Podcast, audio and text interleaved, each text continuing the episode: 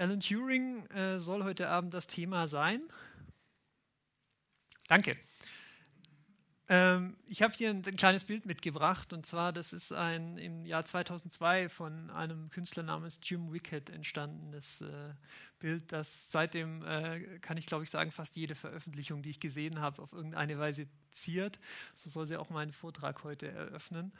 Ähm, das Interessante ist, dass das Bild nicht nur künstlerisch, finde ich, sehr interessant ist, sondern auch das Leben Alan Turings in, äh, auf wunderbare Weise ähm, wiedergibt. Wir sehen hier Alan Turing einwandfrei als Kopfmenschen dargestellt. Wir haben, ähm, wir haben dieses Tape aus, äh, mutmaßlich aus der Turing-Maschine, da werde ich nachher noch ein bisschen was drüber erzählen. Wir haben seine Interessengebiete von der, Bi äh, von der äh, Biologie über die, äh, über die Sternbilder bis hin natürlich zum Apfel mit äh, Cyanid und äh, diversen chemischen Formeln sowie der Mechanik. Ähm, ich habe den Vortrag heute so angelegt. Entschuldigung, das waren meine Zernfolien. Ich habe den Vortrag heute so angelegt, dass ich noch äh, kurz darauf eingehen möchte, ähm, über was ich denn eigentlich sprechen will. Denn Alan Turing, all sein Leben, sein Werk, ähm, würde wahrscheinlich nicht nur diesen Vortrag sprengen, sondern auch einen Vorlesungszyklus, wenn man das alles in äh, voller Breite besprechen müsste. Insofern äh, musste und wollte ich mich ein wenig einschränken. Ähm, ich mache jetzt einfach mal den Fehler und äh, den kardinalen Fehler an, zu Beginn eines Vortrags und sage einfach mal, worüber, worüber dieser Vortrag jetzt nicht gehen wird. Ähm, das hat einfach den Grund, ähm, einen Vortrag vor dem CCCS zu halten, ist eine sehr spannende Angelegenheit, wie ich finde. Hat, äh, und bringt auch noch so das, äh, das Ding mit, dass man ein sehr buntes Publikum hat. Das heißt, äh, man steht so als Referent ein bisschen äh, vor der Aufgabe, sowohl die Nerds als auch, ähm, als auch das gemeine Stadtpublikum zu begrüßen. Und mit gemein meine ich natürlich das Allgemeine, nicht das äh, Fiese.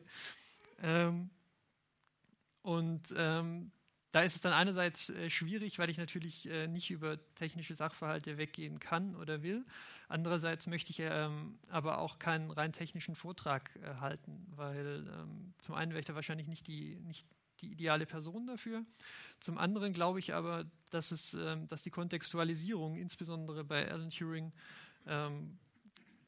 sich anbietet. Und deshalb schiebe ich auch sozusagen gleich noch den kleinen Disclaimer voran Dazu wird es kein Vortrag ähm, über Enigma werden. Enigma ist natürlich ein super spannendes Thema, ohne jede Frage und äh, für, für, für, Kryptologen auch heute noch äh, ein interessantes äh, Sujet, um es äh, aufzuarbeiten. Ähm, diese Codiermaschine war ja neulich auf der Explore Science in Heidelberg. War da zufällig jemand der Anwesenheiten, äh, der Anwesenden? Also da, da gab es eine wohl zum Anschauen und, äh, und auch in Funktion sehen, sehr spannendes Ding. Ähm, das Computermuseum Paderborn hat auch noch interessante Dinge. War da mal jemand? Das ist das größte. Ah. Ja. Gut, ne?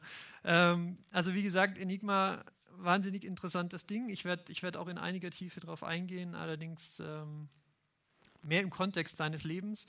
Es wird auch kein Vortrag zur frühen theoretischen Informatik. Wenn Sie das erhofft haben, muss ich Sie leider auch enttäuschen. Ich versuche aber alles in, äh, alles in einem schönen Kontext, äh, zumindest in, in Ansätzen zu servieren. Was ich stattdessen, und das habe ich gerade eben jetzt schon kurz angesprochen, äh, machen will, ist einen Überblick über Leben und Werk in technischer und wissenschaftlicher Perspektive zu gehen. Das klingt jetzt ein bisschen hochgestochen. Ähm, ich hoffe, ich kann es verständlich machen. Und daher im Zweifel gebe ich sozusagen noch meine Metakritik äh, aus Sicht des, äh, des, Historikers hinzu, weil ähm, es bietet sich an, zu 100-Jahr-Feiern auch noch ein bisschen kritischer als sonst die Gemengelage, um, äh, um ein solches Jubiläum ein wenig kritisch ins Auge zu fassen. Dann sage ich jetzt einfach mal kurz, worüber ich jetzt sprechen möchte. Ich habe eine ganz kleine Vorbemerkung. Ähm, dann möchte ich einen schnellen Überblick über Alan Turings Leben, ähm, die Grundlagenarbeit, die er gemacht hat, ähm, seine Arbeit an Enigma, die weiteren Betätigungsfelder. Da werden dann auch Begriffe äh, fallen wie äh, der Turing-Test, der wahrscheinlich den meisten hier im Raum ein Begriff sein dürfte. Ich möchte ähm, im letzten Teil dann auch noch ein wenig äh, auf, auf, seine Persönlichkeit eingehen, ähm, auf die Todesumstände, soweit das nicht äh, schon vorher mal zur Sprache gekommen war. Und ähm, dann möchte ich auch noch ein bisschen über die Rezeption von Alan Turing reden, was auch noch eine interessante, äh, eine interessante Sache ist. Genauso wie die Vereinnahmung. Ähm, das ist äh, meistens, äh, das ist äh, sozusagen vielen Naturwissenschaftlern oder Visionären, je nachdem, äh, wie wertend man den Begriff gestalten will, gemein, dass die Vereinnahmung nach dem Tod ähm, teilweise ähm, unkontrollierte Ausnahme annimmt. Ähm, da werde ich auch noch ein paar Worte drüber verlieren. Zuletzt noch die jüngste politische Entwicklung, denn Alan Turing ist auch heute noch, ich weiß nicht, ob man es ein Reizthema nennen kann, aber er, er beschäftigt zumindest heute noch äh, Herzen und Köpfe, nicht nur in England. Ich fange mal an. Ähm, Sonderfall 100-Jahr-Feier. Alan Turing wäre 100 Jahre geworden. Never believe a quote you read on the Internet. Äh, glaube niemals einem Zitat aus dem Internet, hat Cäsar gesagt. Wir sehen, äh, es gilt auch für PowerPoint-Folien. Nein, also Scherz beiseite. Ähm, die Tendenz momentan nicht nur in der Wissenschaft, sondern auch in der Presse ist es einfach, äh, auf Jubiläen hinzuarbeiten. Und ähm, wenn dann auf den Monat genau bahnbrechende neue Hinweise zu irgendwelchen Todesumständen äh, ans Licht kommen, dann lohnt es sich da doch zumindest noch ein zweites oder drittes Mal hinzuschauen.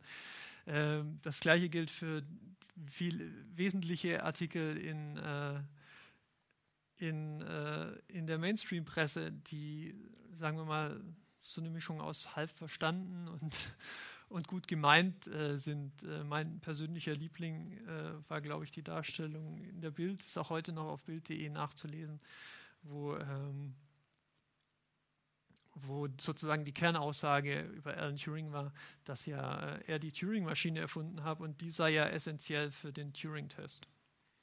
Das ist jetzt, wenn man drüber nachdenkt, nicht ganz falsch, aber es ist noch weniger richtig. Also ähm, das nur mal so noch als, als Vorbemerkung. Äh, von einem Hype kann man, glaube ich, immer dann reden, wenn Google Trends einem Ausschläge in dieser äh, Form zusagt, wobei da wahrscheinlich auch das Doodle zu seinem 100. Geburtstag nicht ganz unschuldig dran war. Ähm, aber nichtsdestotrotz, es wobbelte auch ein wenig äh, vorher hier schon. Also ähm, immer wenn Google Trends solche Ausschläge anzeigt, ähm, ja, vielleicht einfach noch ein bisschen älteres Buch lesen. So dagegen. Dann fange ich jetzt auch schon an, nachdem ich äh, fünf Minuten äh, Vorgeplänkel gemacht habe. Turings Leben. Äh, wir fangen einfach mal um, zur Abwechslung äh, vorne an. Geboren 1912 in einer Familie der Upper Middle Class. Ähm, das wäre wahrscheinlich bei einem deutschen Wissenschaftler nicht keine unbedingten äh, Erwähnung äh, nötig gewesen. Ähm, für einen Briten bietet es sich traditionell an, weil Klasse stärker als in anderen äh, Ländern der Erde eine Rolle spielt äh, für Ausbildung und äh, Aufwachsen, möglicherweise auch ähm, ähm, ja, den weiteren Werdegang. In dem Kontext ist es auch sehr wichtig, dass der Vater Mitglied und Beamter des Indian Civil Service war. Diese, dieser Indian äh, Civil Service waren sozusagen die, ähm, die britischen Verwaltungskräfte in der, in, also in der Regierung, die damals noch ähm, kolonial britisch-indisch war. Also praktisch die britischen Verwaltungskräfte in Indien, die auch in Indien gearbeitet haben. Und wenn ich jetzt aber Beamter sage, dann glaube ich, ähm, dass das hier auf falsche Assoziationen stößt. Deswegen möchte ich das nochmal kurz qualifizieren und einen dieser Beamten, nämlich Cecil Rhodes, selbst sprechen lassen. Der hat nämlich mal über seinen Job im Indian Civil Service gesprochen und ich glaube, das ähm, gibt vielleicht besseren Einblick äh, in, in das Mindset oder in, in, in die Lage, die, die äh, diese Beamten dort hatten, als ich jetzt beschreiben könnte. Und das ist dieses Zitat, ich habe es mal übersetzt. Die tiefe Überzeugung, die ein jeder Engländer in Indien im Herzen trägt, vom Höchstgestellten bis zum Niedrigsten, vom Plantagenverwalter in seinem einsamen Bungalow bis zum Chefredakteur im strahlenden Licht einer Provinzhauptstadt. Im Falle Turings äh, Vaters wäre das übrigens Madras gewesen. Vom Chief Commissioner, dem eine wichtige Provinz untersteht, bis zum Vizekönig auf seinem Thron. Die Überzeugung jedes einzelnen dieser Männer, dass er einer Rasse angehört, die Gott zur Regierung und Herrschaft bestimmt hat. Wir sehen hier, das ist eine Denke, die tief im Kolonialismus verwurzelt ist und als solche muss man, äh, muss man unter Umständen auch äh, auch die Gesellschaft sehen. 1912, manchmal kommt uns das näher vor, ähm, als, es, äh, als es in manchen Bereichen war. Und ähm, Indien war auch äh, lang nach 1912 noch äh, unter britischer ja, Kolonialherrschaft. Also das äh, am Rande. Ähm, Aaron Turings Mutter war anglo-irischer Herkunft, hatte einen ähnlichen äh, sozialen Status. Wenn ich es richtig gelesen habe, war ihr Vater ähm, äh, Chefingenieur äh, eines Eisenbahnunternehmens, das auch in Indien groß, äh, groß investiert hatte und große, äh, große Geschäfte gemacht hat. Und sie spielt ähm, im Vergleich des Vaters eine fast interessantere Rolle. Das ist ähm, zum einen so, weil Sarah Turing ähm, ja, es gibt, es gibt, drei Gründe eigentlich.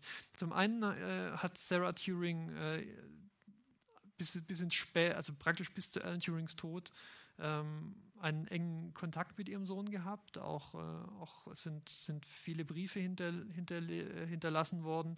Und diese Briefe sind auch ähm, das, was sozusagen einer ähm, also was eine Charakterisierung von, von Turing am ehesten noch möglich macht, weil wir haben, anders als das bei anderen bedeutenden Naturwissenschaftlern des ersten 20., äh, des, des frühen 20. Jahrhunderts war, äh, der Fall war, Einstein ist nur mal ein Beispiel zu nehmen, haben wir kein riesiges Konvolut von Briefen mit äh, äh, in, in, denen er sozusagen über seine tiefsten Motivationen Auskunft gegeben hätte. Seine Mutter und die, äh, die Korrespondenz mit ihr spielen also eine wichtige Rolle, wenn wir darüber reden wollen, was Alan Turing äh, bewegt hat. Ähm, zum anderen war sie ihm sicherlich auch insofern eine Stütze, als dass sie ähm, sehr gebildet war und auch einen großen, und hier kommt das Ausrufezeichen, naturwissenschaftlichen äh, Hintergrund und ein Verständnis äh, für die Arbeit von Alan Turing hatte, die vielleicht ähm, äh, auch für die Zeit außergewöhnlich war. Und ähm, das mit dem Bezugspunkt hatte ich bereits geschrieben. Und zum dritten Teil, äh, Sarah Turing hat ähm, ich habe es natürlich nicht mit nach vorne gebracht, hat ein Buch geschrieben. Ähm, also Sarah Turing hat eine Biografie über ihren Sohn geschrieben nach dessen Ableben. Das ist sozusagen A ein Glücksfall und B äh, ein, äh, ein, ein Moment, wo beim Historiker im Sinne einer äh, Quellenkritik alle Alarmglocken angehen, weil natürlich äh, ist, ein, ist, seine Mutter im Prinzip denkbar ungeeignet, um, um uh, unabhängig über ihren Sohn zu schreiben. Aber wenn man das Ganze eben nicht als neutrale, ähm, als neutrale äh, historische Quelle betrachtet, sondern als das, was es ist, ähm, erfährt man viel Interessantes ähm, über die Beziehung äh, zu den beiden und auch Alan. Ähm, und sei es ähm, auch nur in, sagen wir mal, offensichtlichen, aber dennoch Details, wie beispielsweise, dass äh, Alan Turing äh, dass sie die Homosexualität von Alan Turings schlichtweg äh, ignoriert hatte über in den, ich weiß nicht, was es sind, 200 Seiten des Buches, wo sie im Prinzip jede, jedes Kindheitsspielzeug extra erwähnte und das nicht. Ja, Turings Leben, geboren in Britisch-Indien nach einigen Quellen, nach anderen ist er vorher wieder äh, zurückgereist nach England. Ich glaube, die etwas jüngeren Quellen scheinen sich mehr darauf äh, festgelegt haben zu wollen, dass er in London geboren sei, wo die Familie gerade noch so hingereist ist. Ich weiß es nicht. Das spielt, denke ich, auch für keine intrinsisch wichtige Rolle, wo er genau geboren ist. Er ist sowohl in Indien als auch in England aufgewachsen. In Indien hat er ähm, seine frühe Kindheit verbracht, später und seine Schulausbildung äh, sowie seine Universitätslaufbahn hat er in England, später noch in äh, Princeton in den Vereinigten Staaten äh, vollzogen. Und er hat äh, früh Interesse an äh, mechanischen, logischen und mathematischen Problemen gezeigt. Das ist ähm, für mich eine extra Erwähnung wert gewesen, denn es war, man könnte sagen, sehr gegen den Strom oder ähm, nicht sehr zeitgemäß, denn das Curriculum, dass äh, insbesondere das britische Schulsystem äh, in den 1910er, 1920er Jahren vorgesehen hat, bestand zum größten Teil aus Altphilologie. Ja, man hat sich also äh, altgriechische Texte und, ähm, und, und lateinische Gedichte ähm, ausgesucht und dann die Entstehung und Rezeption dieser antiken Lyrik sozusagen zum zentralen Element der Schulausbildung äh, gemacht. Das ist ein das ist was, was vielleicht äh, heute, heute auch nicht mehr ganz, äh, ganz eingängig ist, aber es war damals definitiv so. Und das hat auch zu Problemen geführt für Alan Turing, weil er sich schlicht geweigert hat, an geisteswissenschaftlichen Problemen ebenso hart zu arbeiten wie an naturwissenschaftlichen, weil es nicht sein, weil es eben nicht seinen Interessen wiedergespiegelt hat und er hat äh, und er hat dadurch ähm, in seiner Schullaufbahn auch diverse Male äh, Prüfungen nicht bestanden. Auch das teilt er, glaube ich, mit äh, einigen Naturwissenschaftlern des frühen 20. Jahrhunderts was zugleich Pech und zugleich ein großer Glücksfall war, wie ich glaube, für ihn, weil er damit sozusagen die erste Wahl, das äh, altehrwürdige Trinity College in Cambridge, nicht besuchen konnte. Er konnte Cambridge besuchen, aber ich sage es mal nur in Anführungszeichen das äh, King's College. Ähm,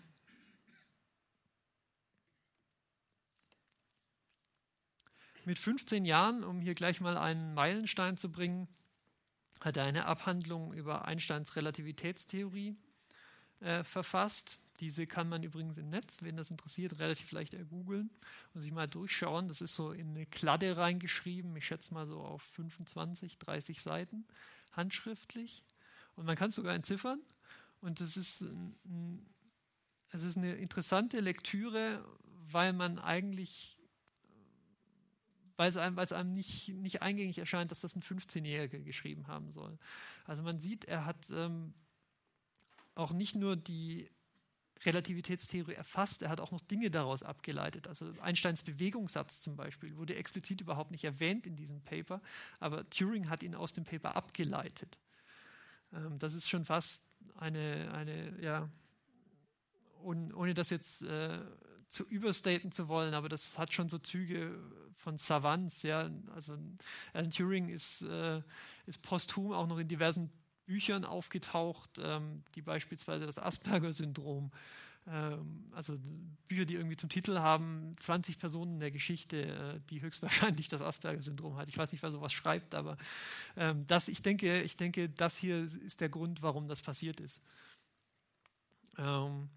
Er hatte, was auch noch dazu, ähm, dazu kommt, ein einigermaßen isoliertes äh, Leben. Also das heißt nicht, dass er keine Freunde gehabt hätte oder antisozial gewesen wäre, aber ähm, er war eben auch nicht das glatte Gegenteil davon. Und das wird sich ähm, auch nicht mehr ändern, bis er äh, Christopher Morcom trifft. Das war ein Mitschüler von ihm hat er mit äh, etwa 16 Jahren kennengelernt, war äh, wohl nicht nur eine tiefe Freundschaft, was sie mit ihm verbunden hat, auch sowas wie ähm, eine erste Liebe. Und ähm, diese Liebe, wie alle anderen in seinem Leben waren, um das gleich nochmal zu sagen, falls Sie am Anfang nicht da waren, äh, mit Menschen seines Geschlechts. Und ähm, eine der, man könnte sagen, ähm, Gurus äh, seiner Biografen, äh, Andrew Hodges nannte er sich, hat gesagt, ähm, dass ähm, er den Charakter Turings in seinen frühen Jahren weder angepasst noch als Rebell gesehen hat, sondern als eine Art Ausweichen des Systems. Also er hat, äh, er hat Kontakt und Konflikte da vermieden, wo sie ähm, wo sie, wo sie ihm Schwierigkeiten gemacht hätten, aber er hat sich eben auch nicht angepasst, um, um diesen Schwierigkeiten zu folgen. Und vielleicht können wir gemeinsam noch äh, sehen, wie sich das im Laufe seines Lebens entwickelt. Von, dem, ähm, von der Beziehung zu Christopher Morcom, die im Übrigen auf, wie soll ich sagen, romantischer Ebene nicht erwidert wurde, soweit wir das wissen, ähm, sind Briefwechsel erhalten und die geben sehr interessante Auskunft. Äh, weil zum einen sind diese Briefe so mit einer großen Ernsthaftigkeit geschrieben, nämlich immer dann, wenn es um die Arbeit ging, ja, die Mathematik die Biologie, die Sternbeobachtung, alle diese Interessensfelder, die die beiden teilten, denn auch Christopher Morcom war ein ausgezeichneter Student in vielen Belangen. Er war, glaube ich, ein Jahr älter als Turing, auch noch, ähm, auch noch äh, wie soll ich sagen, noch brillanter oder, oder noch, äh, noch ausgefeilter. Und auf der anderen Seite innerhalb dieser Briefwechsel gab es aber auch eine sehr große Naivität, die man zwar oft in Briefen findet, ähm, die sozusagen äh, aus dieser Zeit stammen und von Jugendlichen aus dieser Zeit stammen, aber in, noch in einer besonderen Ausprägung. Ja. Also Turing ist beispielsweise sichtlich bemüht, auch um eine, ähm, eine männliche Distanz zu, zu Christopher. Und das gelingt ihm nicht immer. Und das ist äh, manchmal, äh, äh, ja, manchmal etwas herzzerreitend auch zu lesen. Und äh, auch nach Christophers Tod, wo er dann die Korrespondenz mit dessen Mutter aufrecht erhält, ist das auch noch äh, in, auf die Art und Weise zu sehen. King's College, das hatte ich gerade eben schon gesagt, war retrospektiv eine äußerst gute Wahl für, für Turing. Denn das war anders als das, ich sagte es gerade schon, äh, noch etabliertere äh, Trinity College ähm, vergleichsweise progressiv und damit ein sehr gutes Umfeld für Turing. Ähm, er hat dort durch äh, Stipendien, die er, um die er sich beworben hat, auch Preise und Preisgelder ungefähr 140 Pfund, Unterhalt, 140 Pfund Unterhalt äh, jährlich erhalten. Das ist kein Vermögen, aber damit war durchaus Auskommen möglich.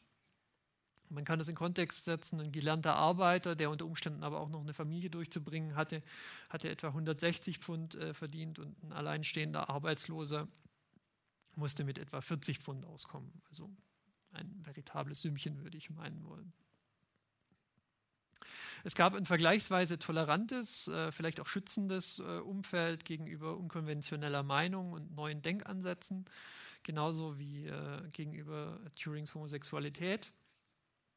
Und er hat diese Gelegenheit genutzt, um ähm, seine Interessensfelder auch zu erweitern, beispielsweise hin zur Quantenmechanik. Da hat John von Neumann 1932 äh, die Grundlagen der Quantenmechanik vielleicht schon mal gehört, ein sehr grundlegendes Werk geschrieben und das hat äh, bei, bei Turing auf großes Interesse ist das gestoßen. Turing war politisch auch während seiner Laufbahn ähm, am King's College eher unauffällig. Das heißt, er war leicht involviert in die Antikriegsbewegung, er war leicht involviert in linke Umtriebe, wie das, denke ich, sehr normal war zu der Zeit äh, in sagen wir, intellektuelleren Kreisen.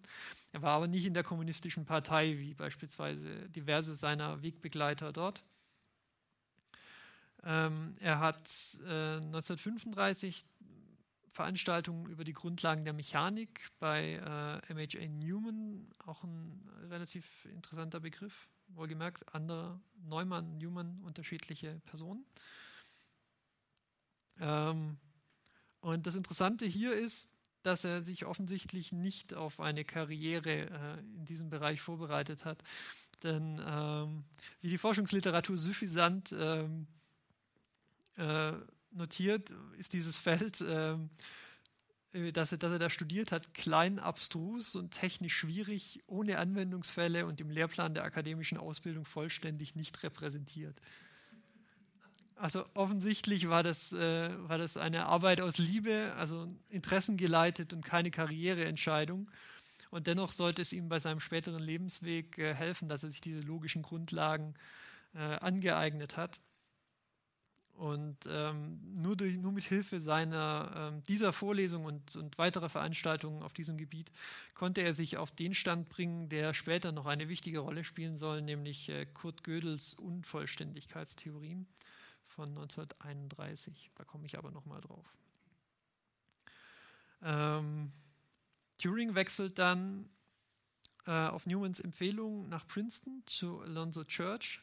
Das ist allerdings erst, nachdem er ähm, diese wegweisende Arbeit on computable numbers with an application to the Entscheidungsproblem geschrieben hat. Und das ist die, ähm, die, äh, das Werk, über das ich gerade eben gesprochen habe. Entscheidungsproblem, ich, ich äh, merke schon, äh, es, es, fällt auf, Entscheidungsproblem wird auch in anderen Sprachen tatsächlich nicht übersetzt, obwohl es natürlich kein Problem wäre. Decision Problem bezeichnet genau das.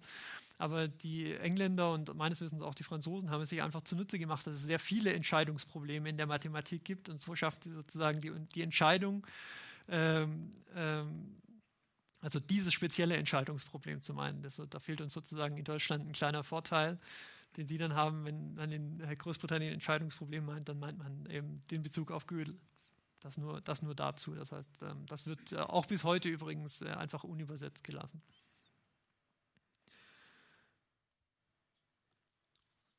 Zurück in Cambridge. Ähm,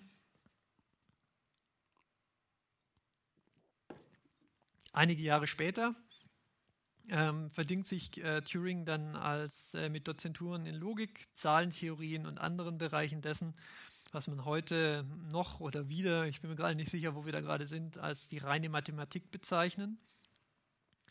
Ähm, ähm, Im September 1939 nimmt er dann die Arbeit bei der Government äh, Code and Cipher School auf. Ähm, das steht schon im äh, im bekannten Kontext mit äh, Enigma sozusagen das Thema, das auch über diesem Vortrag, wie ich denke, natürlich äh, schwebt und äh, einen wichtigen Teil in Turings Leben ausgemacht hat. Und ähm, er hat dort äh, im Team, das kann ich äh, gar nicht genug betonen, die Entschlüsselung von äh, Fish und Enigma vorgenommen. Fish äh, ist vielleicht nicht ganz so bekannt wie Enigma. Enigma war das Verschlüsselungssystem, das hauptsächlich auf ähm, deutschen U-Booten eingesetzt wurde, während Fish jenes war, das, ähm, das auch auf Land und von der Wehrmacht meines Wissens eingesetzt wurde. Also das nur noch so als, als kleine Unterscheidung. 1941 war er interessanterweise ähm, verlobt mit äh, Joan Clark. Das war eine Frau, die er in, äh, in dieser Government äh, Code and Cipher School kennengelernt habe.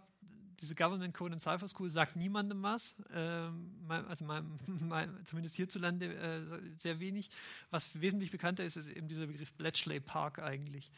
Also dieses viktorianische Landhaus, wo, ähm, wo diese äh, Cypher School praktisch hin evakuiert wurde, äh, wegen der Bedrohung durch die deutschen Luftangriffe. Das ist wirklich so, wie man sich vorstellt, ein viktorianisches Landhaus und die einzelnen Arbeitsgruppen sind dann in Scheunen aufgeteilt gewesen. Turing war, glaube ich, in Scheune 8 und in Scheune 4 war dann wieder was ganz anderes und dergleichen.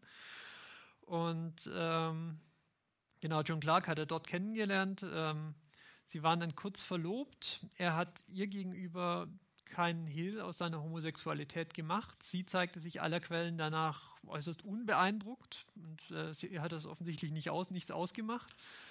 Aber nach einer, ähm, ja, nach einem, glaube ich, einwöchigen Urlaub ähm, haben sie dann das, äh, diese Verlobung doch wieder gelöst. Oder ähm, Turing hat sich von ihr gelöst. Das ist äh, nicht ganz klar, da schreibt jeder was anderes. Aber ähm, nichtsdestotrotz, denke ich, äh, erwähnenswert.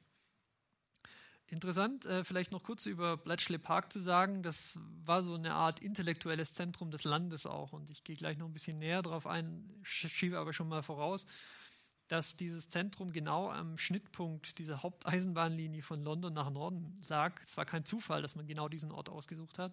Und es gab genau da eben diese Zweigbahn, einerseits nach Oxford und einerseits nach Cambridge. Das heißt, wir haben so diese drei diese, diese drei Zentren der Wissenschaft und des intellektuellen Lebens in Großbritannien zu der Zeit. Und wenn man sozusagen lineal oder mit den, die, die, die, sich, die, sich die Zugverläufe anschaut, dann liegt Bletchley Park so ziemlich genau in der Mitte. Und äh, das war, denke ich, ein großer Teil.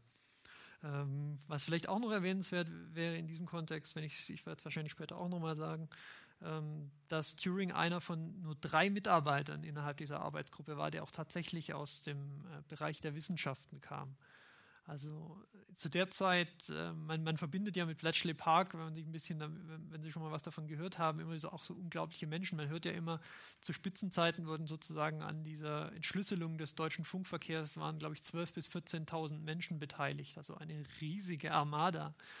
Und da muss man in meinem Kontext dazu sehen, dass äh, zumindest zu Beginn und in, in, dieser Arbeitsgruppe, die dann letztlich so relevant gewesen sein wollte, nur, ähm, äh, nur drei äh, ja, Mathematiker, Logiker und äh, Krypto-Experten beschäftigt waren. Das waren außer Turing noch ein äh, W.G. Welchman und John Jeffries, den man vielleicht schon mal gehört hat. 1945 ähm, wird Turing ähm, zum Mitglied Order of the British Empire ernannt. Das ist also dieser berühmte Ritterschlag. Ähm, muss den Grund dafür aber weiter geheim halten, weil äh, der Krieg zwar zu Ende war und es ihm verliehen wird als Dank und für den Verdienst, den er geleistet hat im Sinne des britischen Empire. Aber ähm, man war ja sozusagen gerade auf dem besten Weg in die nächste internationale Krise zu stolpern äh, mit dem sich anbahnenden Kalten Krieg. Das heißt, äh, viele, viele Dinge, die im Krieg geheim gehalten wurden, blieben das auch noch bis in die späten 1970er Jahre. Und äh, dazu gehörten definitiv auch die Entschlüsselungs, ähm, äh, ja, die Vorgänge in Bletchley Park, die letztlich zur Entschlüsselung der Enigma geführt haben. Und ich weiß auch nicht, ob das allen so bewusst ist. Also, dass, dass man sozusagen die deutschen Funksprüche der U-Boote abfangen und entschlüsseln konnte. Das ist erst so im allgemeinen, wie soll ich sagen, also im allgemeinen Bewusstsein der Welt so ab Ende der 70er Jahre. Diese Maschinen die, ähm, die man auch aus diesen U-Booten, aus den havarierten oder gekaperten oder nach Kriegsende eben aufgebrachten U-Booten ausgebaut hat, die wurden teilweise noch für Unsummen in andere Bereiche der Welt äh, verkauft, weil sie für unknackbar gehalten wurden. Ja? Beispielsweise auch in den Nahen Osten. Und das hat in den westlichen Geheimdiensten unglaubliche Freude bereitet, weil die Menschen offensichtlich nicht wussten, dass diese, äh, dass diese äh, dass diese Enigma-Codes schon längst geknackt waren und sie konnten sozusagen die Kommunikation mithören, während, äh, während die Leute nach wie vor der Ansicht waren, dass sie das sicherste System, die diese deutsche Wertarbeit eingekauft haben für Unsummen. Heute sind die auch wieder viel, viel Geld wert. Ich glaube, die letzte originale Turing-Maschine oder dieses Schlüsselungsgerät, wie sie auf den U-Booten waren, die sind für deutlich fünfstellige Beträge weggegangen. Die letzte, glaube ich, 56.000 Euro oder so, von der ich weiß. Vielleicht wissen Sie da schon mehr. Also ähm, ein, ein großes Ding und ähm, im Kontext dieser Geheimhaltungspolicy, die sich später ja noch bewähren sollte, wie ich gerade versucht habe zu erklären, ähm, muss man eben auch sehen, ähm, dass er sein, den Grund für seine ja, oder seine eigentlichen Verdienste nie öffentlich machen durfte. Und das hat er auch übrigens nicht getan. Also auch engste Freunde von Turing wussten nichts, äh, was er während des Krieges getan hatte und hatten äh, auch meistens nicht mal eine ungefähre Vorstellung, was es gewesen sein könnte. Ähm, nach Kriegsabschluss hat er dann im National Physical Laboratory gearbeitet, wo er an der Automatic Computing Engine äh, gearbeitet hat.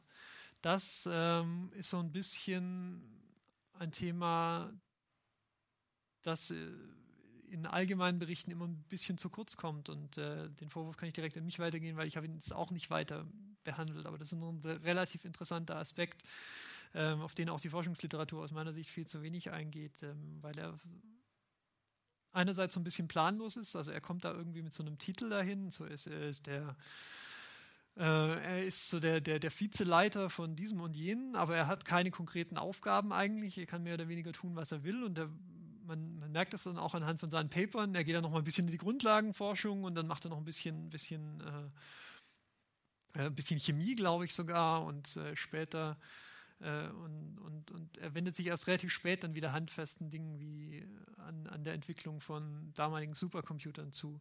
Aber das ist was, ähm, was ich jetzt wirklich nur anreißen kann und auch ein bisschen ungenau anreißen muss, was aber vielleicht noch ein interessantes Thema wäre für, äh, für weitere Lektüre, so Sie ein Interesse haben. 1946 veröffentlichte er jedenfalls ein äh, detailliertes Paper über einen Rechner, der Programme im Speicher hält. Das klingt jetzt erstmal trivial, so, hm, also die Computer, die wir kennen, halten Rechner auch alle im Speicher. Dazu muss ich aber vielleicht erstmal sagen, dass er hier zum ersten Mal oder sagen wir mal ähm, so das definierende Moment war, wo der Computer so, eine, so ein Gesicht bekommen hat. Also wenn ich später nochmal, ich bin mir nicht sicher, ob ich Zitate drin habe, aber wenn Turing von einem Computer schreibt, dann meint, Computer, äh, dann meint Turing nicht das, was wir heute unter einem Computer verstehen, sondern meint Turing einen Menschen, der computed, also der rechnet, also einen Rechner. Aber er meint den Menschen, nicht, den, nicht die Maschine, die das tut. Und in dem Kontext ähm, ist dann sozusagen, wirkt dann der Rechner, der Programme im Speicher hält, vielleicht plötzlich gleich wieder ein bisschen futuristischer. Und äh, das war übrigens auch nicht das erste Paper, das in, ähm, das in diese Richtung äh, veröffentlicht wurde. Aber es war mit das detaillierteste und so finde ich auch das am meisten auf die Praxis zugeschnittene. Man darf das aber trotzdem nicht überbewerten. So äh, oft genug, nicht zuletzt auf seinen Gedenktafeln und Plaketten äh, wird immer erwähnt, er habe sozusagen die, äh, er habe den Computer im Alleingang erfunden. Das ist, äh, das ist vielleicht, sagen wir mal, etwas, etwas zu angenehm, diese Folge. Es gab in der Scientific Community zu der Zeit große Bemühungen, darauf hinzuarbeiten, was dann später mal ein, ein programmierbarer Computer sein würde und, und, und sein sollte. Aber Turing war eben ein Rädchen darin und nicht äh, das alleinige. Ähm, das war der, genau, das, was ich gerade eben schon gesagt hatte, der Deputy Director of the Computing Laboratory. Ähm, sehr seltsam, äh, diese, diese Jobbezeichnung und was genau das seine Aufgaben waren. Er hatte große Freiheiten und die hat er auch genutzt. Kann man darüber diskutieren, ob das äh, sozusagen die beste Entscheidung war. 1952 schrieb er dann ein Schachprogramm und äh, wir müssen uns vorstellen, es ist ein bisschen schwierig, diese Leistungsdaten umzureden, umzurechnen, aber wir können uns, denke ich, relativ sicher sein, dass auch der leistungsstärkste Computer damals nicht im Bereich von einem Megahertz rechnen konnte. Das heißt, wenn er ein Schachprogramm geschrieben hat, dann gab es im Prinzip nichts, das das rechnen konnte in einer akzeptablen Zeit und auch, sagen wir mal, technisch so, dass das Sinn ergeben hätte. Ähm, gerade in der Arbeit über, über die frühen äh, Rechner an der äh, Universität Stuttgart geschrieben und da ist einem auch erstmal wieder vergegenwärtigt worden, dass äh, da das größte Problem war, dass die Dinger nicht schnell genug waren, um Jobs zu beendigen, bevor sie abgeschmiert sind. Was halt zwangsläufig passieren würde, weil irgendwo eine Röhre kaputt gegangen ist oder irgendein elektronisches Bauteil. Das heißt, dann konnte man den Job wieder von vorne starten hat dann halt gehofft, dass er dann eben durchlief. Und äh, in dem Kontext muss dann auch diese, dieser Schachcomputer gesehen werden. Also da gab es durchaus fundamentale Schwierigkeiten mit so einem Konzept. Also was hat er gemacht? Er hat diesen er hat sich sozusagen ein Programm geschrieben und er hat dann das Programm als der Computer, wie ich gerade eben gesagt habe, also als der Mensch, der sich hinsetzt und rechnet, selbst ausgeführt. Er hat also die Rolle des Computers ähm, übernommen und er hat dafür, soviel ich weiß, auch mindestens 30 Minuten gebraucht, also für jedes einzelne, aber immerhin. Und ähm, es gibt leider nur eine, äh, eine Aufzeichnung über ein Spiel, das er auf diese Art und Weise gemacht hat. Das war gegen einen Kollegen und da hat er leider verloren. Aber andere Quellen berichten wiederum, dass, wenn, dass dieses Programm, ähm, wenn der Gegner, was war die genaue Formulierung? Also wenn der Gegner noch maximal zwei Züge von Schachmatt entfernt war, dann konnte das Programm ihn besiegen. Aber wie gesagt, für 1952 Kudos. Ja, und im selben Jahr, 1952, äh, ein wichtiges Jahr in Alan Turings Leben, ermittelt die örtliche Polizei nach Meldung eines Diebstahls, die durch Turing erfolgte, wegen des Verdachts der Gross Indecency. Ich bin mir nicht sicher, wie man das äh, adäquat übersetzen kann. Also, ja, genau, unerhörlich, äh, un widerliche Unerhörtheit oder irgendwie sowas. Ja, äh, da erzähle ich aber gleich noch ein bisschen was dazu. Ähm, infolge dieses, ähm, dieser Meldung ich kann das, denke ich, schon kurz vorweg sagen. Die Polizei hat sich also nicht besonders äh, für, für, diesen, äh, für diese Anzeige interessiert. Also da, dafür, dass ein Haus ausgeraubt wurde, haben sie sich eigentlich überhaupt nicht interessiert. Sie haben sich halt hauptsächlich dafür interessiert, äh, wo wir denn diesen Mann kennengelernt haben, den er so den den er beschuldigt hatte. Das war so ein 19-Jähriger namens Murray, hat er eben in der homosexuellen Szene von Manchester kennengelernt.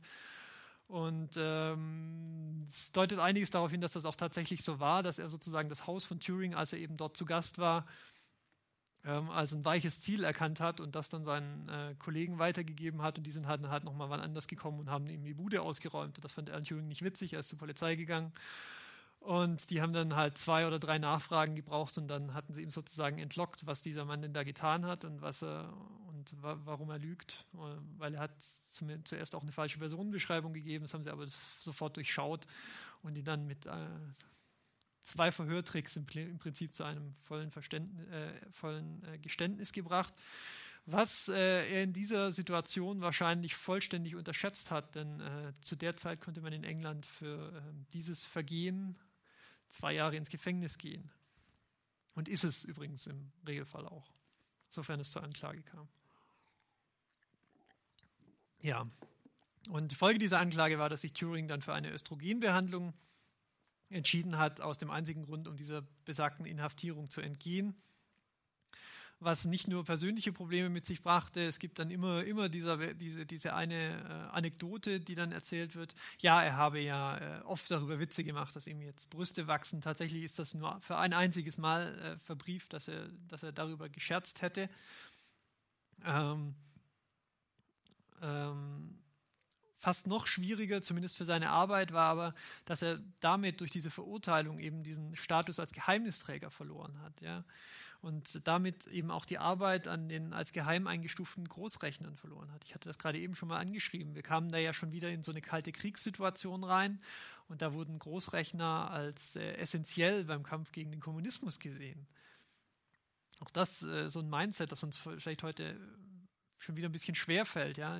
Diese McCarthy-Ära in den USA, die ihre Widerspiegelung gefunden hat nach dem Zweiten Weltkrieg, auch in anderen Ländern, auch in den auch im Vereinten Königreich, ähm, hatte, hatte weitreichende, auch moralische Konsequenzen für die Gesellschaft. Und ähm, MI5 empfand Turing und das ist übrigens eine Argumentation, die man durchaus auch heute auch noch finden könnte, als, als Homosexuellen als ein enormes Sicherheitsrisiko. Und das, obwohl Turing innerhalb dieses Zirkels, in dem er gelebt hat, dieses toleranten und sicherlich sehr elitären Zirkels, eigentlich ein offenes Leben geführt hat. Es gibt diese Anekdote zum Beispiel, dass er, wenn er jemanden so ein paar Mal gekannt hat, dann würde er früher oder später halt einen Hinweis machen, ah, dieser, dieser Nachwuchswissenschaftler, er fände ihn attraktiv. Ja.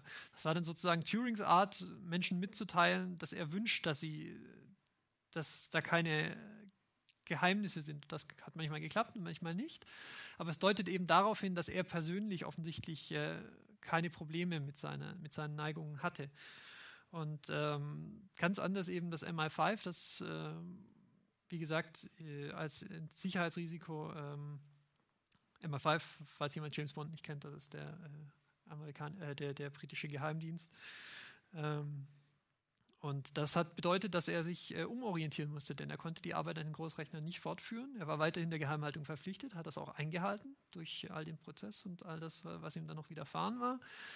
Und er hat sich dann umorientiert, beispielsweise zu mathematischen Problemen der Biologie. Und äh, 1954 ist er dann schließlich gestorben. Da gehe ich nochmal gesondert in einem Kapitel drauf ein. Vermutlich äh, an einem mit Cyanid vergifteten Apfel. Wir wissen es nicht genau. Das war jetzt so der kurze Abriss über Turings Leben. Dann will ich jetzt noch äh, zwei oder drei, ähm, also für den Hauptteil meines Vortrags zwei oder drei Bereiche rausgreifen seiner Arbeit, die äh, essentiell wichtig sind für seine Arbeit. Äh, ich möchte anfangen mit der Turing-Maschine. Und da gehe ich dann nochmal zurück auf ähm, diesen Lösungsvorschlag für Kurt Gödels Entscheidungsproblem.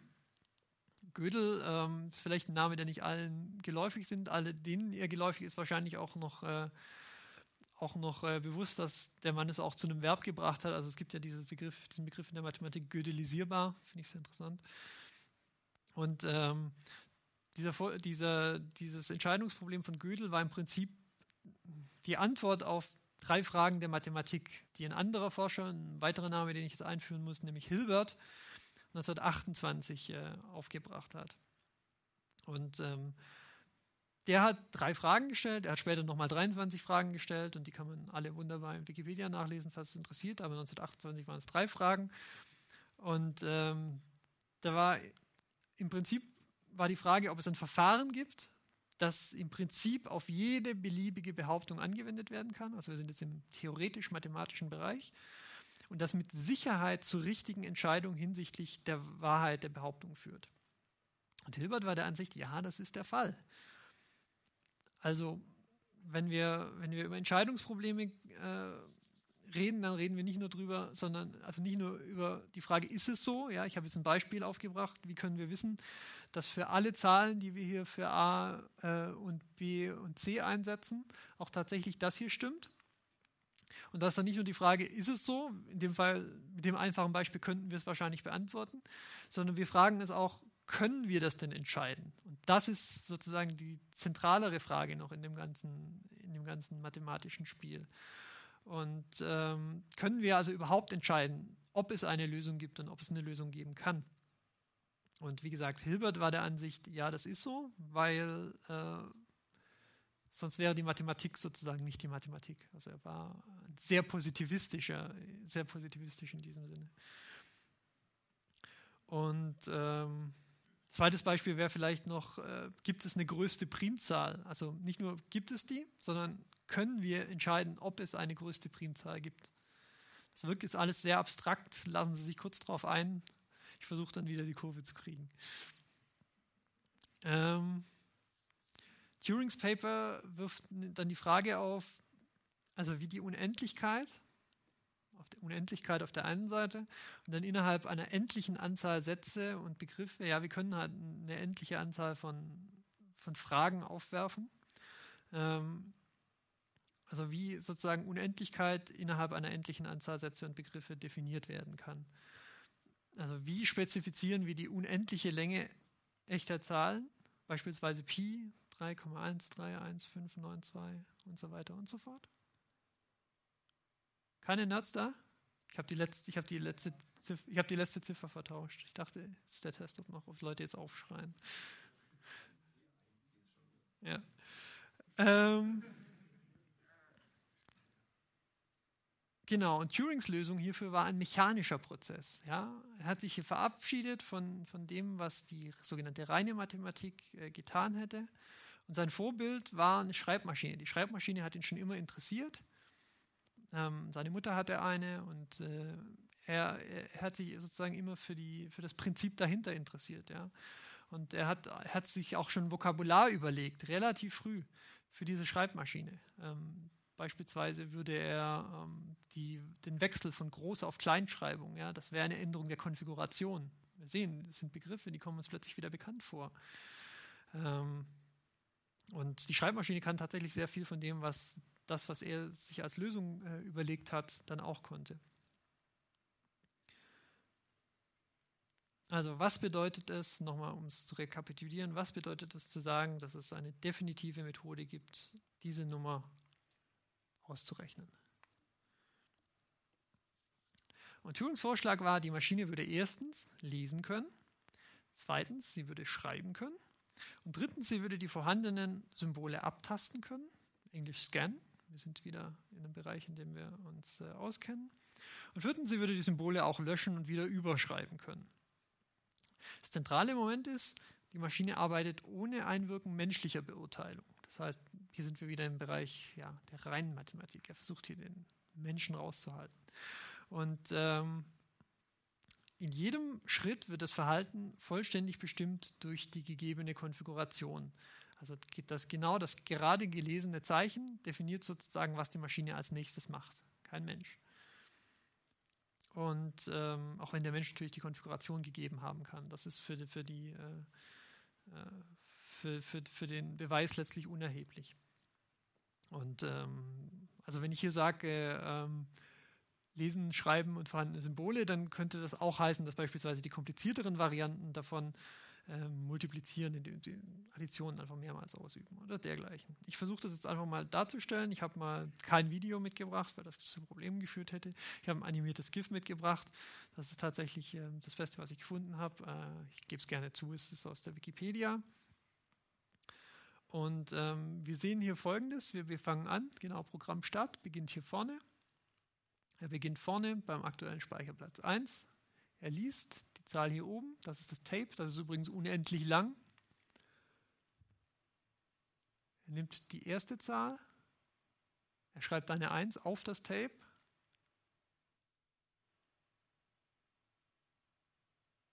Genau. Er geht eine, eine Stelle weiter, macht, das zeigt ihm an, dass er die Bandbewegung machen soll. Das Band bewegt sich eine Stelle nach rechts und er springt an die nächste Adresse in der Konfiguration. Das ist die vierte Stelle.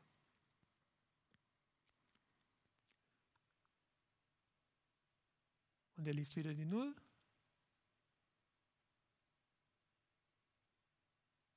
Obere Zeile von Adresse 4. Und er schreibt die 1. Und im nächsten Schritt würde er, genau, das Band nach links bewegen, womit er wieder auf der Ausgangsposition wäre. Und jetzt springt er auf die nächste Adresse, das wäre eben 3. Sehr einfaches Prinzip. sollte man meinen, insbesondere wenn man so ein bisschen äh, so die Funktionsweise aktuellerer Maschinen kennt. Ähm, klingt geradezu banal, wobei man natürlich sagen muss, das ist ein sehr einfaches Darstellungsmodell. Also beispielsweise, dass es nur eine einzige Schreibzeile gibt, das dient natürlich in erster Linie der Vereinfachung von Turings Beschreibung und äh, derlei Dingen. Aber man muss sich auch äh, vergegenwärtigen, dass wir uns hier so auf einer Schnittmenge befinden, so zwischen, äh, zwischen einem rein theoretischen Konstrukt und eben dem Versuch, dieses äh, mithilfe einer Maschine, die auch real existieren kann, äh, darzustellen. Und wie wir gerade gesehen haben, überlaubt es die Konfiguration, in eine andere spezifizierte Konfiguration überzugehen. Und das ist das Ergebnis, dass all diese Eigenschaften, also was diese Maschine tun kann, so eine Art Verhaltenstabelle äh, ergeben. Und da diese Tabelle den Sinn der Maschine vollständig definiert, könnte man auch abstrakt sagen, wie gesagt, theoretische Mathematik, dass die Tabelle die Maschine ist, weil für den Beweis, also für Turings Beweis ist es letztlich auch egal, ob die Maschine jetzt konstruiert wurde oder nicht. Ja?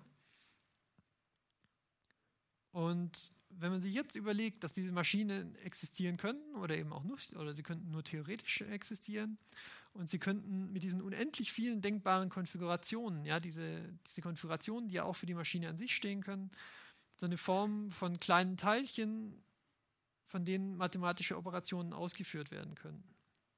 Ja?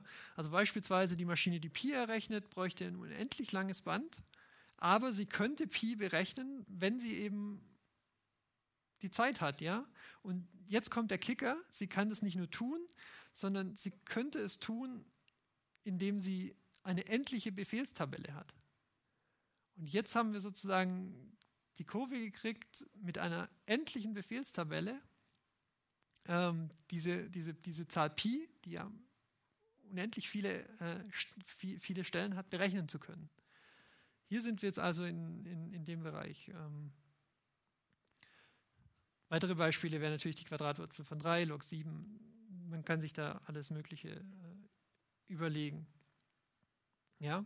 Also wir sehen, wir sind jetzt hier an der Schnittmenge von Theorie und realen vorstellbaren Maschinen und das Verständnis ähm, ging auch vielen Zeitgenossen Turings in dieser Hinsicht ab, ja, weil es auch eine neue Idee war. Das ist vielleicht das, was, was ich noch betonen will, aber ich erzähle noch kurz zu Ende. Also wenn diese Befehlstabellen dieser, dieser Maschine, diese Zahlen endlich sind, dann sind sie abzählbar, sind sie berechenbar. Und ähm, ein weiteres Begriff, den ich jetzt nicht in Breite ausführen möchte, aber kurz ansprechen, das Halteproblem fragt dann beispielsweise, ob eine äh, Turing-Maschine in endlicher Zeit nach einem bestimmten Input anhält. Und Turing überlegt sich dann, hm, eine zweite, sagen wir mal eine böse Turing-Maschine, könnte dann das Programm des Halteproblems auf einer zweiten Turing-Maschine ausführen, dort dann auf dieses Signal warten und dann das Gegenteil tun. Ja? Und da kommen wir jetzt natürlich in den Bereich rein, unberechenbare Zahlen, irrationale Zahlen, könnte man jetzt noch über, über Kantor erzählen, ist, denke ich, alles nicht unmittelbar fürs Verständnis relevant. Aber das, der zentrale Punkt ist dieses Halteproblem, also kann die, kann die Maschine selbst feststellen, ob ein Programm zum Ende gekommen ist oder nicht, ist für die Turing-Maschine unlösbar. Und ähm, damit war sozusagen das widerlegt, was, ähm, ähm, was Hilbert vorgeschlagen hatte, nämlich dass, dass, äh, dass es für, für, für jede Frage die Entscheidung geben muss. Und für Turing mit diesem sehr einfachen Prinzip eigentlich, äh, mit diesem kleinen Winkelzug am Ende, war für ihn klar, dass diese Entscheidung eben nicht getroffen werden kann. Ja? Diese Maschine ist, äh, ist innerhalb der Regel der Mathematik angesiedelt und sie kann es nicht entscheiden, also kann es die Mathematik nicht entscheiden. Das ist jetzt so die sehr verkürzte und reduzierte Darstellung. Wenn, man, wenn wir äh, Spezialisten auf dem Feld haben, bitte lünchen Sie mich nicht beim Rauslaufen. Aber mir ist wichtiger, dass sozusagen die, die Idee dahinter durchgekommen ist. Also was hat sich Turing über, über, überlegt? Und ähm, das war sozusagen, seine Idee ist deshalb so interessant, weil er eigentlich mit einer sehr einfachen Idee dahin gegangen ist. Ja? Also wir haben hier einen sehr komplexen Sachverhalt und er findet praktisch die maximalst einfache Lösung dafür, indem er so eine, sich eine mechanische Maschine ausdenkt. Wie gesagt, die muss nicht existieren. Und das verbindet er dann mit dem Denken von präziser Logik und in der sogenannten reinen Mathematik. Und ein anderer Wissenschaftler, nämlich Alonso Church, dessen Name ist schon mal gefallen, bei dem studiert er später dann, oder ist zumindest bei ihm an der Universität, ähm, der kam zum selben Ergebnis, hat allerdings eine ungleich, äh, heut, aus heutiger Sicht würde man vielleicht wertend sagen, eine etwas unelegantere Lösung gefunden. Er hat das nämlich mit den formalen Begriffen der Zeit gemacht und sie sind zu fast demselben Ergebnis gekommen, also zum selben Endergebnis und es gibt auch noch ein paar Detailunterschiede.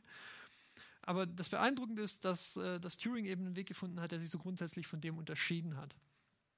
Und äh, auch Newman war davon sehr beeindruckt. Der hat nämlich an Church dann sozusagen geschrieben, der hat das alles alleine gemacht und besorgt ihm bitte ein Stipendium und äh, hol ihn zu dir und vor allem lass ihn hier nicht mehr lang, lange weiter werkeln. Wir haben wirklich alle nichts damit zu tun gehabt und äh, es tut ihm, glaube ich, auch nicht gut, wenn er, wenn er weiter so isoliert arbeitet. Also ist er dann äh, zu, zu Church gekommen, auf diese Art und Weise. Ähm, Turing war zu dem Zeitpunkt übrigens 23, nur um das nochmal so in Kontext zu halten. Ja. Also die Turing-Maschine bildet die Brücke zwischen den abstrakten Symbolen der Mathematik und der physischen Welt. Und äh, Zeitgenossen haben dieses, ähm, haben diese Lösung des Problems übrigens auch als schockierend industriell bezeichnet. Das ist auch noch ein, äh, auch noch ein interessanter Punkt. Ja, die Industrialisierung Anfang des 20. Jahrhunderts noch in den Köpfen der, äh, der Menschen und im Zweifelsfall auch in den Armen, ähm, äh, besonders in England und in dem Sinne, äh, ja, noch ein besonderer Fall. Ich sehe, ich rede schon ein bisschen zu, lang, äh, zu, zu langsam. Ich versuche mich ein bisschen zu beeilen. Zweites großes Thema, Enigma. Ich habe einen Countdown, ist alles okay.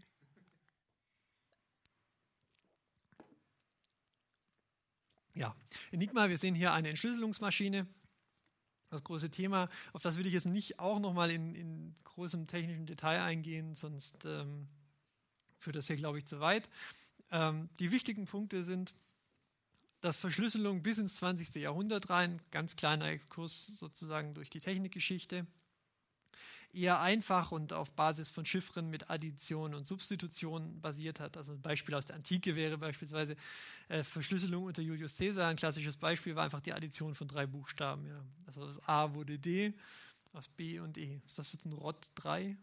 Weiß ich nicht ähm, und so weiter und so fort. Ja? Also sehr simpel und auch vor allem, wenn man für jeden Interessierten eigentlich relativ, relativ leicht herzuleiten, wenn man denn weiß, dass es ein verschlüsselter Text ist und ein Interesse hat, ihn zu entschlüsseln. Und äh, dieses Prinzip wurde praktisch über Jahrhunderte auch beibehalten. Und selbst in den 1930er Jahren war es im Prinzip noch dasselbe Prinzip. Ähm, weitestgehend. Es waren keine mathematischen Systeme, die dieser äh, Verschlüsselung zugrunde liegen, sondern immer noch so eine Art modulare Addition mit variierender Zahlenfolge. Das heißt, statt der 3 wurde dann ein Schlüssel mit variablen Zahlen verwendet. Und dieser Schlüssel, der musste dann sozusagen vorher, vorausgesetzt, es war tatsächlich ein echter zufälliger Schlüssel, den man dann beispielsweise durch Würfeln ausgemacht hat, ja, und nicht äh, irgendwelche ähm, errechenbaren Dinge, dann funktioniert es auch nicht. Aber es hat natürlich Probleme mit sich gebracht. Ja, den Schlüssel musste derjenige haben, der das dann, ganz, der das dann wieder entschlüsseln musste. Und ähm, Enigma unterscheidet sich nicht, zumindest in ihrer ursprünglichen Ausführung, nicht sehr davon. Und zwar wurde Enigma, das äh, ist vielleicht auch nicht allen bekannt, 1923 auf dem Kongress der Internationalen Postunion. Das war so ein Konglomerat, heute würde man sagen Telcos, also beispielsweise Telegrafenbetreiber. Ja, äh, da wurden dann auch ganz andere Sachen noch behandelt. Beispielsweise haben die Preise für Telegramme äh, weltweit ausgehandelt und dergleichen. Also ein große, großes Unternehmen und die haben eben unter anderem auf diesem Kongress 1923 ähm, diese Enigma-Maschine, die hieß Enigma-Maschine, ausgestellt. Und die war auch überhaupt nicht geheim, die konnte jeder kaufen und auch eingesetzen. Und das haben durchaus auch äh, Firmen äh, und Gruppen getan, beispielsweise ähm, Banken. Und äh, dadurch, dass das Prinzip sozusagen offen war dahinter, das waren äh, ja, ein einfaches Prinzip. Ich, ich gehe gleich nochmal kurz darauf ein. Drei Walzen, 26 Buchstaben und äh, dann wurde schön durchgetauscht. Ähm, die wurde relativ schnell weiterentwickelt. Beispielsweise auch, wusste ich zum Beispiel auch nicht, durch das britische Militär unter dem Namen Typex. War allerdings eine relativ kleine Addition. Die haben so hier und da kleinere äh, Dinge hinzugefügt. Im Großen und Ganzen war das aber auch noch die Enigma. Ähm, die größte, die uns bekannte Weiterentwicklung haben tatsächlich die Deutschen vorgenommen und die haben ja auch keinen neuen Namen gegeben, sondern waren ein bisschen fantasielos und haben sie weiterhin Enigma genannt. Schien ihnen wohl angemessen.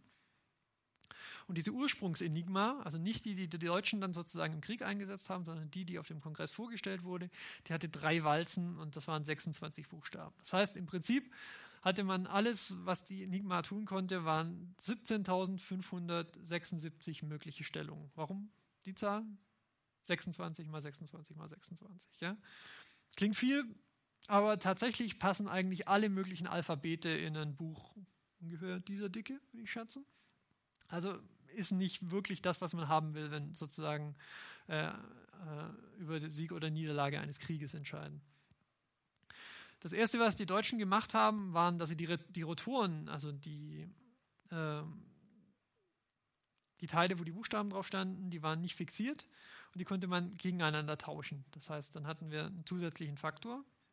Also man, jede, jeder dieser Rotoren konnte an jede Stelle kommen. Das heißt, dann haben wir 3x3, sechs neue Möglichkeiten. Dann haben sie einen zusätzlichen Ring mit Buchstaben um die Rotoren gelegt und der konnte auch in jeder Position arretiert werden. Und schließlich, und hier kommt der Kicker, haben sie noch ein elektrisches Steckfeld darauf gepackt und das hat für die automatische und zufällige Vertauschung von Buchstaben äh, gesorgt. Und hier waren wir an einem Punkt, wo die, die sich zuerst damit beschäftigt haben, echte Probleme bekommen haben. Ja? Das System wurde dann immer noch weiter verbessert, nämlich 1938 äh, mit der Erweiterung aller deutschen Systeme von drei auf fünf Rotoren. Das ist dann schon äh, relativ heftig. Dann haben wir nämlich statt den eben genannten sechs äh, Möglichkeiten, also diese drei Rotoren, die beliebig angeordnet werden konnten, haben wir dann nicht mehr sechs Möglichkeiten, sondern 60, wenn wir fünf haben. Und ähm, damit gab es dann ab 1940, ähm, puh, was ist das für eine Zahl? 150 Billionen, 738 Milliarden, 274 Millionen, 937.250 Möglichkeiten, um Buchstaben miteinander zu verbinden. Aber das müssen wir jetzt noch multipliziert werden mit 120 Walzenanlagen, 676 Ringstellungen und 16.900 Walzenstellungen, die möglich waren. Das heißt, so insgesamt sind es, glaube ich, 2 mal 10 hoch 23 Möglichkeiten, die diese Maschine geboten hat. Das ist eine auf heutige äh, Maßstäbe übertragen eine Verschlüsselung mit 77 Bit, was, wie zumindest einige hier wissen müssen, aber auch nicht viel heißen muss. Ja. Ähm, aber nur damit das so, so, ein bisschen im Kontext steht. Ähm, und das Vorgehen, das die Briten insbesondere gemacht haben, bezieht, äh, basiert primär auf den Forschungsergebnissen polnischer Forscher die nämlich ähm, da bereits große Grundlagenarbeit geleistet hatten. Ähm, der Punkt war, ähm, also die besten Informationen über Enigma, die haben die Franzosen während des Krieges ähm, beigeschafft und die haben die dann an, ähm, also über die Deutschen und die haben die ähm, weitergegeben an die Polen äh, an die polnischen Wissenschaftler. Und die polnischen Wissenschaftler, also sie haben sie auch weitergegeben an die Briten, aber die konnten irgendwie nichts damit anfangen. Aber die Polen haben wirklich großartige Arbeit geleistet. Und äh, die haben dann sozusagen, nachdem äh, Deutschland äh, eingefallen war, mit den Briten zusammengearbeitet. Und das ist dann der Punkt, wo auch Turing dazu kommt und sozusagen auf die Arbeit, die die Polen bereits gemacht hatten an dieser Maschine, aber letztlich an diesem Steckbrett, diesem elektrischen, das ich gerade ganz kurz erwähnt habe, äh, beteiligt waren, ähm, wo die aufgeben mussten und sie sozusagen zusätzliche Hilfe holen mussten. Und hier kam Turing ins Spiel. Also das bitte im Kontext sehen, weil oft, oft genug äh, liest man es auch so, als ob Turing sozusagen Enigma alleine geschlagen hätte. Äh, reden wir nochmal kurz über die Schwächen von Enigma. Also, ein Buchstabe konnte konstruktionsbedingt nie mit sich selbst verschlüsselt werden. Das hat äh, interessante Implikationen. Technisch hat es einfach damit zu tun, dass man Strom so durchgeht und der geht dann zurück, aber halt nicht auf dieselbe Art und Weise und dann kommt am Ende ein Buchstabe dabei raus, aber er kann halt nicht an die gleiche, also mit dem gleichen Buchstaben zurückgehen. Also ein A kann nie mit einem A verschlüsselt werden. Ganz einfaches Beispiel. Und das klingt jetzt ja erstmal überhaupt nicht tragisch, weil dann bleiben ja immer noch 25 andere Buchstaben übrig, die möglich sind, oder? Ja, gibt tatsächlich große Probleme damit. Ähm, das ist nämlich eine massive Schwächung der theoretischen Möglichkeiten tatsächlich. Ähm, nämlich dann, wenn beispielsweise bestimmte Worte definitiv vorkommen in diesen Nachrichten, die die Briten ja abge abgefangen haben und unbedingt entschlüsseln wurden. Admiralität beispielsweise. Oberkommando Wehrmacht. Lange Worte mit bestimmten Buchstabenfolgen. Und wenn Sie dann so einen Text haben, der praktisch nur aus Buchstaben besteht, und Sie wissen aber genau, die gehen Zeile um Zeile durchgehen und Sie können genau sagen, hier kann Oberkommando Wehrmacht nicht stehen, weil das erste, weil das erste Wort kein O hat. Also weil der erste Buchstabe kein O ist. Und Sie das sozusagen über eine, über eine, über eine Nachricht hinweg machen, dann äh, beschädigt das sozusagen die theoretische Grundlage von Enigma massiv. Ähm, das heißt übrigens Crips haben die das genannt, diese, diese, diese Wörter, von denen sie angenommen haben, dass sie in jedem, ähm, dass sie äh, in jedem oder in den meisten der Nachrichten, die sie abfangen wollten, drin waren. Und ähm, die Deutschen waren nicht blöd und wussten das und haben natürlich Dienstanweisungen rausgegeben, die absolut verhindern wollten, dass eben genau diese Crips überhaupt auftauchen, weil das sozusagen, also diese sich wiederholenden Begriffe waren halt ein Desaster letztlich, ja, weil klassisches Beispiel, das ist tatsächlich ein Beispiel, das es gab, Wettervorhersage Bereich 7. Ja?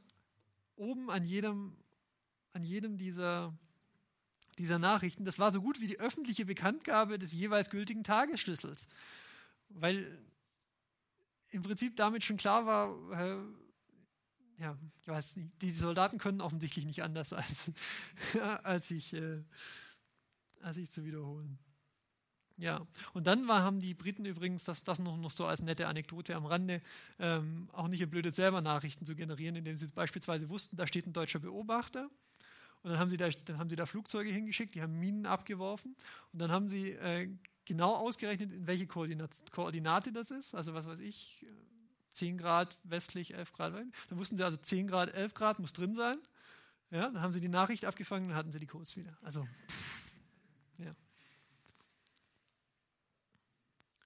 Lösung war The Bomb oder nach Polnisch Bomba, weil das, äh, auch das äh, auf eine Grundidee der Polen zurückging. Hieß wohl so, weil sie Tick-Tick gemacht hat. Das war letztlich, äh, tatsächlich, das war letztlich ähm, ähm, das, was Turing äh, an, dem, an dem Ganzen insbesondere gemacht hat. Und zwar, das war diese ringförmige Verkettung von Walzensätzen. Und Sinn des Ganzen war es, dieses Steckbrett, dieses große Problem, das ich gerade genannt habe, mit dieser zufälligen ähm, Buchstabentauschung, dass, ähm, dass er das sozusagen, heute würde man vielleicht sagen, eine Brute Force Maßnahme, ja, und die hat maximal sechs Stunden für alle möglichen Kombinationen gebraucht. Äh, übrigens, ähm, die Turing-Maschine, ich habe ja gerade erwähnt, die hat sechs Walzen gehabt. Hier, hier äh, spiegelt jede, jede Farbe, blau, weiß, äh, braun, rot und so weiter, eine dieser Walzen wieder. Also nur damit ganz grob. Ich jetzt, bin jetzt ja bewusst nicht auf die genaue ähm, Funktionsweise eingegangen, aber so die grobe Idee müsste dann stimmen. Und mit dieser Maschine war es ihm praktisch möglich, äh, über weite Teile und für die entscheidende Phase des Krieges die äh, deutschen Nachrichten zu entschlüsseln.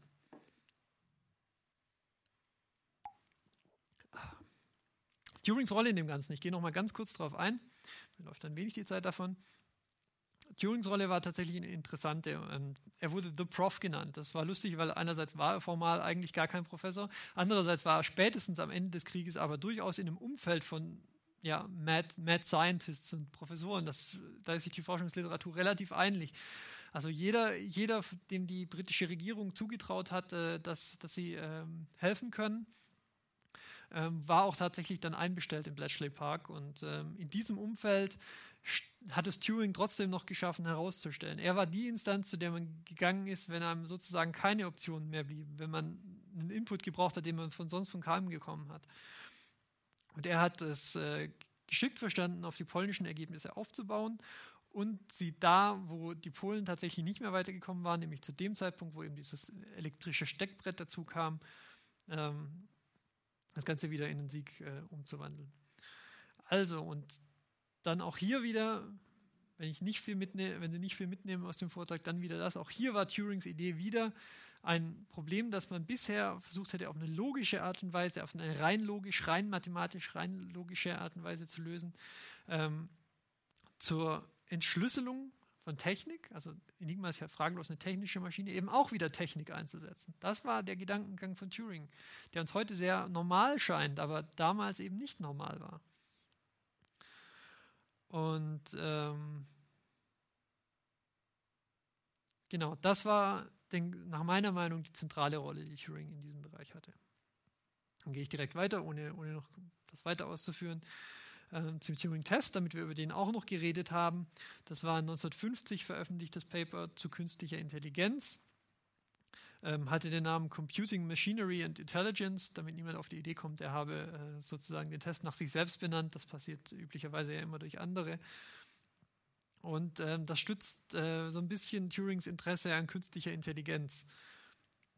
Ja, das ist eine Variante des Imitation Tests, den es wohl vorher schon gab, den Turing aber nochmal aufgegriffen hat. Und bei dem drei, äh, drei Personen, also erstens ein Mann, erstens eine Frau und ein Beobachter, der nicht, äh, der die beiden nicht sehen kann, der im dritten Raum ist, Person A in einem Raum, Person B in einem Raum. Und drittens, und dann anhand eines Gesprächs, das beispielsweise über, ich weiß nicht, Nachrichtenübermittlung funktionieren kann, ähm, erraten sollten, welchen Geschlechts A und B sind. Und eine Person hatte die Aufgabe, ähm, die Versuchsperson gezielt in die Irre zu leiten und die andere hatte die Aufgabe, hilfsbereit zu sein und sozusagen auf die richtige Lösung hinzuarbeiten. Und Turings Twist in dieser Sache war es jetzt, also aus diesem Gender-Ding ein Computer-Ding zu machen. Also Versuchsperson A Person in dem einen Raum oder Person in dem zweiten Raum, soll durch einen Computer ersetzt werden. Und ähm, Turing war sich auch sehr sicher, spätestens bis zum Jahr 2000 würde dieser Test von jedem Computer bestanden. Da sind wir heute jetzt noch nicht ganz, aber das zeigt auch noch was anderes, nämlich ähm, A, wie gesagt, sein Interesse an künstlicher Intelligenz. Zweitens, und da war er mal kein Individualist, auch so ein bisschen ähm,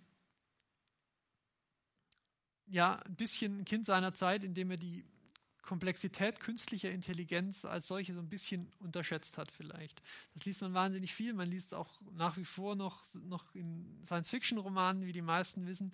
Künstliche Intelligenz wirkt dann immer ein bisschen organischer, als es, äh, als es jetzt doch immerhin in, nach all der Zeit im Jahr 2012 äh, tun konnte. Ähm, aber das ist sozusagen die Grundidee des Turing-Tests. Und äh, die Überschätzung, um das nur noch mal zu sagen, war auch wirklich sozusagen Usus zu dieser Zeit. Aber dann muss ich noch mal ganz kurz äh, auf die Persönlichkeit Turings eingehen, weil mm, mir das, glaube ich, sozusagen noch mal, noch mal ein Unterstreichen äh, erfordert. Turing 1925, da war der gute zwölf I always seem to want to make things from the thing that is commonest in nature and with the least waste of energy. Also ähm, er, er, will äh, Dinge machen von den Dingen, die am häufigsten vorkommen in der Natur mit ähm, der geringsten Verschwendung von Energie. Also wir sehen hier schon sehr früh ein, äh, ja, eine unheimliche Systematik in, in seinem Denken und ähm, die Fähigkeit, Dinge herunterzubrechen, also auf den einfachst möglich vorstellbaren Nenner zu bringen, auch wenn das sozusagen sehr unopportun scheint, weil er sich in sehr elitären Kreisen bewegt.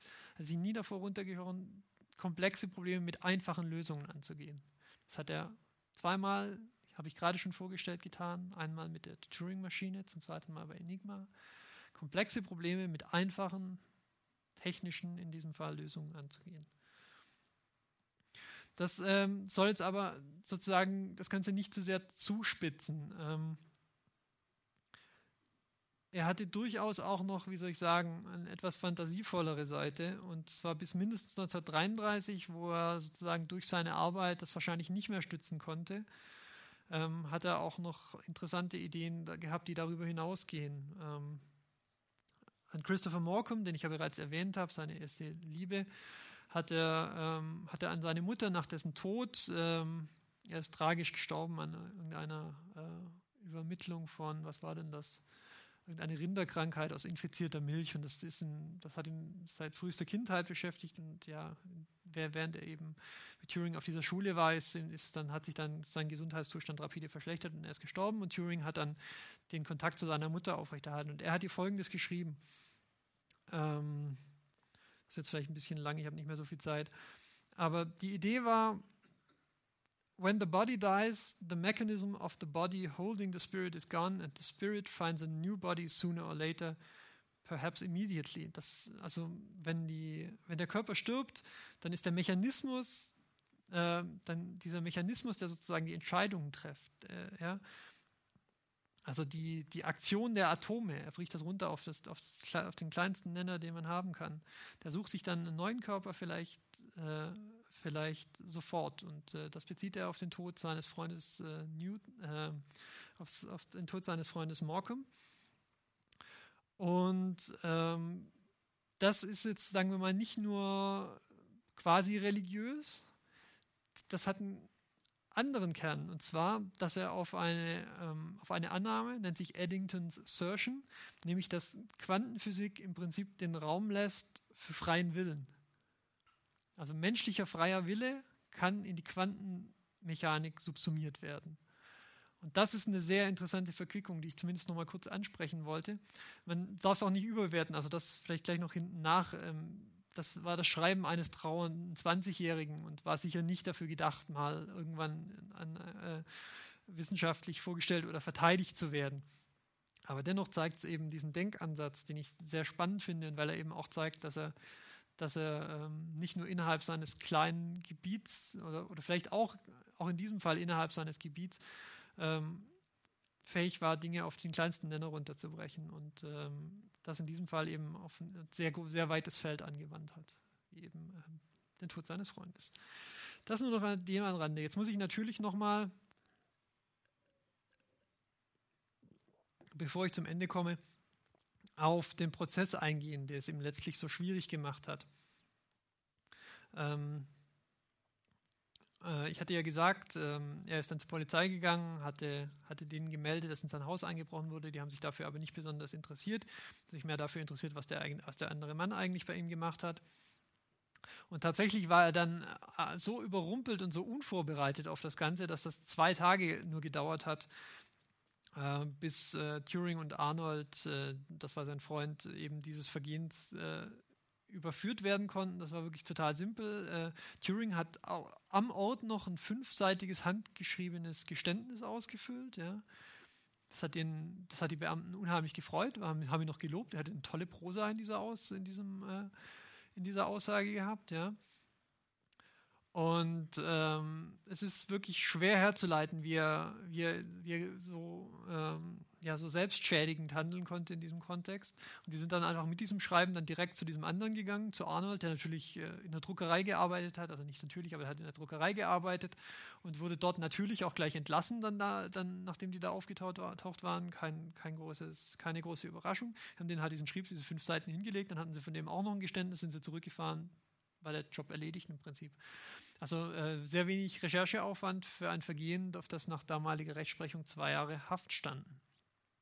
Und Turing, das ist wirklich die beste äh, Annahme, die man zu diesem Verhalten machen kann, stand offenbar unter der irrigen Annahme, dass äh, irgendein Ausschuss, irgendein königlicher Ausschuss gerade äh, dabei sei, über die Legalisierung nachzudenken. Tatsächlich irrte er einfach fundamental. Das war sicher nicht der Fall. Wenn überhaupt, dann gab es, ähm, um da den Schriftsteller T.H. White zu zitieren, also T.H. White, den missbrauche ich hier ein bisschen, es ist, der hat eigentlich mal geschrieben, dass, dass es in Kriegen üblicherweise immer so zu einer allgemeinen Verwahrlosung der Moral kommt. Also nicht nur in den kämpfenden Gebieten, sondern ganz generell. Und wenn dieser Krieg dann vorbei war, das ist sozusagen die Annahme, die ich hier vertrete, dann äh, gibt es immer so eine Art Backlash. Also es schnellt dann zurück in das andere Extrem weil man versucht, äh, oh, es ist jetzt einiges in Argen, ins Arge gekommen, äh, wir müssen uns hier wieder an, ältere, an alten Moralvorstellungen orientieren. Das heißt, wenn überhaupt, dann waren zu dem Zeitpunkt 1954 ähm, die Maßstäbe noch wesentlich strenger, als es noch vor, vielleicht zehn Jahre vorher gewesen wären in den Kriegszeiten. Und äh, da kann man jetzt natürlich auch die Frage stellen, ist er so, vielleicht hat er auch einfach so in einer Art liberalen, intellektuellen Traumwelt gelebt, ja? Also in einer Umgebung, wo sozusagen die Menschen wesentlich toleranter gegenüber dem waren, was er war und was er auch, wie ich versucht habe zu erklären, einigermaßen offen war, äh, wie es eben in, in den Grenzen der Zeit möglich war. Und, ähm, und sozusagen der Außenwelt, wo ganz offensichtlich andere Maßstäbe angelegt wurden. Und die Polizisten, wie gesagt, ähm, nachdem, nach, nachdem sie das auf dem Schirm hatten, hat sie äh, die, der Einbruch auch plötzlich nicht mehr interessiert. Und wie sehr er, glaube ich, auch in dieser Geheimwelt war, das zeigt sich dann darin, dass er dann noch versucht hat, sich vor, also er hat angekündigt, er wolle sich vor Gericht selbst verteidigen.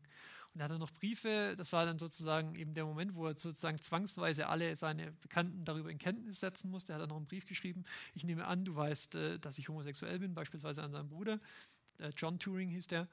Der hat aber überhaupt nichts gewusst, der ist aus allen Wolken gefallen, hat ihm aber wenigstens einen Anwalt äh, beschafft, der, der, der sozusagen die Hände über den Kopf zusammengeschlagen hat, weil er gesagt hat, wir können hier nichts mehr draus machen. Du hast das Geständnis unterschrieben und alles, was wir jetzt sozusagen noch machen können, also der Fall ist wasserdicht. Wir können dich nicht, nicht verteidigen auf Basis dessen, dass du der Ansicht bist, dass das nichts Falsches ist, weil das ist im Regelfall kontraproduktiv in einem Strafprozess.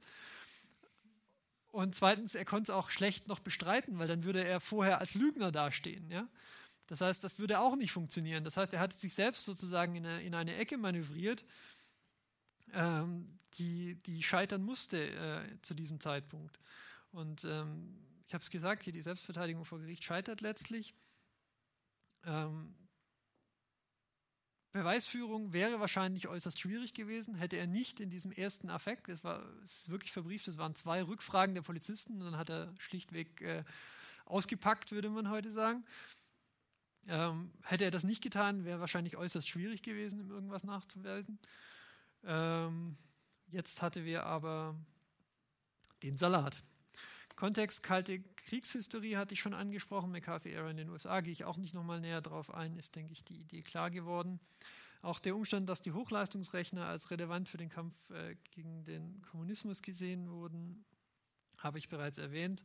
Was noch ein neuer Anwendung, möglicherweise hat er auch einfach seinen eigenen Status nach äh, nach dem Krieg falsch eingeführt. Also diverse Quellen in der Forschungsliteratur geben auch äh, darüber Auskunft, dass Turing, ähm, dass Turing oder seine Abteilung, nicht er selber, wenn die äh, während dieser Kriegsbemühungen um die Entschlüsselung von Enigma irgendwas gebraucht haben, dann äh, war, glaube ich, das Zitat, dann waren sie nie weiter als ein Anruf bei Churchill entfernt, um das halt auch direkt zu bekommen. Also möglicherweise äh, war dann auch nach äh, Verleihung dieses Ordens ähm, der Idee ausgesetzt, dass er in irgendeiner Form unantastbar sein könnte? Ich weiß es nicht. Also wahrscheinlich war es, war es sozusagen ein Konglomerat aus all dem, so diese, das elitäre Umfeld, ähm, Fehleinschätzung und natürlich auch äh, eine, eine Portion Naivität. Zum Tod ähm, zuletzt noch eingehen. Das war das, war das womit sich, ähm, hatte ich zumindest den Eindruck, die Mainstream-Presse zu seinem 100-jährigen Geburtstag hauptsächlich beschäftigt hat. Nämlich den Umständen, die zu seinem Tod geführt haben. Ich sage es kurz, er wurde am 7. Juni 1954 in seinem Studierzimmer, also in seinem Haus, tot aufgefunden. Neben ihm hat man einen angebissenen Apfel äh, gefunden, der durch die Polizei nicht gesichert wurde. Es fand auch sonst keine nennenswerte Spurensicherung statt. Ähm, die Cyanidversiftung gilt dafür als sicher und ähm, das alleine äh, sorgt natürlich schon dafür, dass wir mehr als eine breite Auswahl an äh, Theorien haben, wie es zum Tod von Alan Turing gekommen war. Die, erst, die erste Frage wäre natürlich Suizid oder Unfall.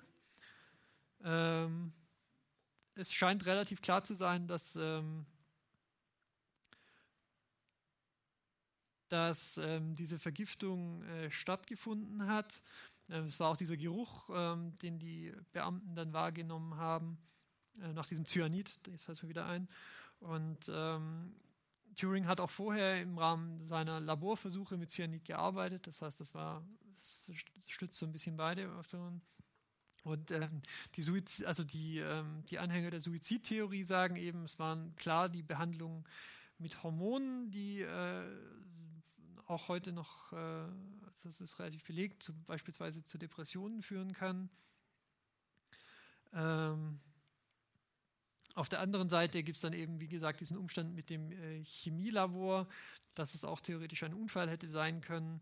Ähm, Turing hatte das ist äh, vielleicht noch erwähnenswert, durchaus so ein bisschen den Ruf äh, als wissenschaftlicher Renegade in diesem Fall. Seine Mutter hatte sich schon immer darüber beklagt, dass er sein Frühstück auf seinem Zimmer mit dem Gasbrenner zubereitet hat. Aus äh, seinen chemischen Versuchen ist äh, überliefert, dass er beispielsweise für chemische Reaktionen, äh, bei denen er Energiezufuhr benötigt hat, da hat er, ähm, da hat er so, eine, so eine Lampe in seinem Zimmer hängen, da hat er die Birne rausgedreht und zwei äh, Drahtleitungen äh, zu seinem Versuchsaufbau rübergelegt. Und ähm, das bringt gewisse Gefahren mit sich, äh, wenn man auf diese Art und Weise ähm, Reaktionen hervorruft. Also man kann elektrische Schläge bekommen. Das ist auch passiert mehrmals. Und ähm, diese Cyanidvergiftung ähm, als Unfall ist insofern auch noch möglich, weil bei diesem Versuch tatsächlich auch Cyanid ähm, in, die, also in die Luft abgegeben werden kann. Das heißt, es wäre durchaus auch denkbar, dass, ähm, dass es zu einer unfreiwilligen Vergiftung gekommen wäre und irgendein äh, Wissenschaftler, der äh, eine Schlagzeile wollte, am 23. Juni waren es, glaube ich, hat auch bekannt, dass die medizinischen ähm, ähm, dass die medizinischen Umstände darauf hinweisen, dass es, dass es eben nicht von diesem Apfel kam, sondern durch die Luft aufgenommen wurde. Wie er das jetzt sozusagen posthum feststellen konnte, weiß ich leider nicht. Meines Wissens wurde keine Obduktion vorgenommen. Aber ähm, das ist sozusagen das Konglomerat an Theorien, mit denen man sich auseinandersetzen muss, wenn man über den Tod von Alan Turing reden will. Der Common Sense in der Fachliteratur, das kann ich vielleicht auch noch kurz erwähnen, scheint äh, so ein Kompromiss aus den beiden äh, Vorschlägen zu sein, nämlich, ähm, dass es ein Suizid war, der aber ähm, es allen jenen, die das gerne tun wollten, auch ähm, als Unfall interpretiert werden konnte. Seine Mutter beispielsweise hat das gerne angenommen und immer von einem Unfall geredet. Ähm, das gibt den Ganzen vielleicht auch noch äh, eine persönliche Note. Ja, die Rezeption Alan Turings ist auch noch ein interessantes Thema. Zwei Minuten noch. Ähm, Abhandlungen und Schaffen zu Lebzeiten waren eher wenig beachtet. Ähm, so das Genie dahinter hat man eigentlich erst langsam und über Jahre festgestellt. Äh, so ein Übergang in öffentliches Bewusstsein gab es dann insbesondere dann, als äh, erst in den späten 70er Jahren ähm, die Archive geöffnet wurden und sozusagen sein, sein, seine Involvierung in das Enigma-Projekt bekannt wurden. Ähm, dass die Problematik der Geheimhaltung seiner Arbeit über Jahrzehnte ist klar, da fehlte einfach ein großer Teil seiner Biografie, ähm, der, äh, der, der viele neue Perspektiven eröffnet hat, als er dann da war. Und dann, das kann man vielleicht auch noch mal ganz kurz ansprechen, ich will es nicht vertiefen, das wird äh, vielleicht langweilig, aber dann gab es praktisch damit auch noch eine zunehmende Vereinnahmung von Interessengruppen. Ja. Plötzlich hat sich jeder Turing zugewendet, nicht nur die naheliegenden, beispielsweise die Menschen, die um äh, nach wie vor um die Rechte von Homosexuellen kämpfen, sondern äh, beispielsweise auch ähm, die äh, Patriot League und ähm, die Menschen, die ihn sozusagen dann ausschließlich dafür geliebt haben, was er, was er, für, die, was er für die Kriegsbemühungen der Alliierten getan hat. Ähm, sein Gegenspieler, der, der Deutsche, der dort als allein, der alleine dafür zuständig war, sozusagen Enigma zu überwachen und dessen Sicherheit vorzustellen, fällt sein Name jetzt gerade nicht ein, ich habe es mir nicht notiert. Aber der wurde dann nochmal danach befragt, er wusste es dann auch nicht, dass das sozusagen sein Gegenspieler war auf der anderen Seite ähm, des Ärmelkanals. Aber ähm, der hat dann noch zu Protokoll gegeben, ähm, ja, dass das wohl eine ganz gute Sache war, dass, äh, dass er in diesem Fall besiegt wurde. Also er, der, äh, der deutsche Offizier zu der Zeit. Da, äh, wenn der Krieg noch weiter angedauert hätte, er auch genauso gut die Atombombe auf ähm, Deutschland hätte fallen können.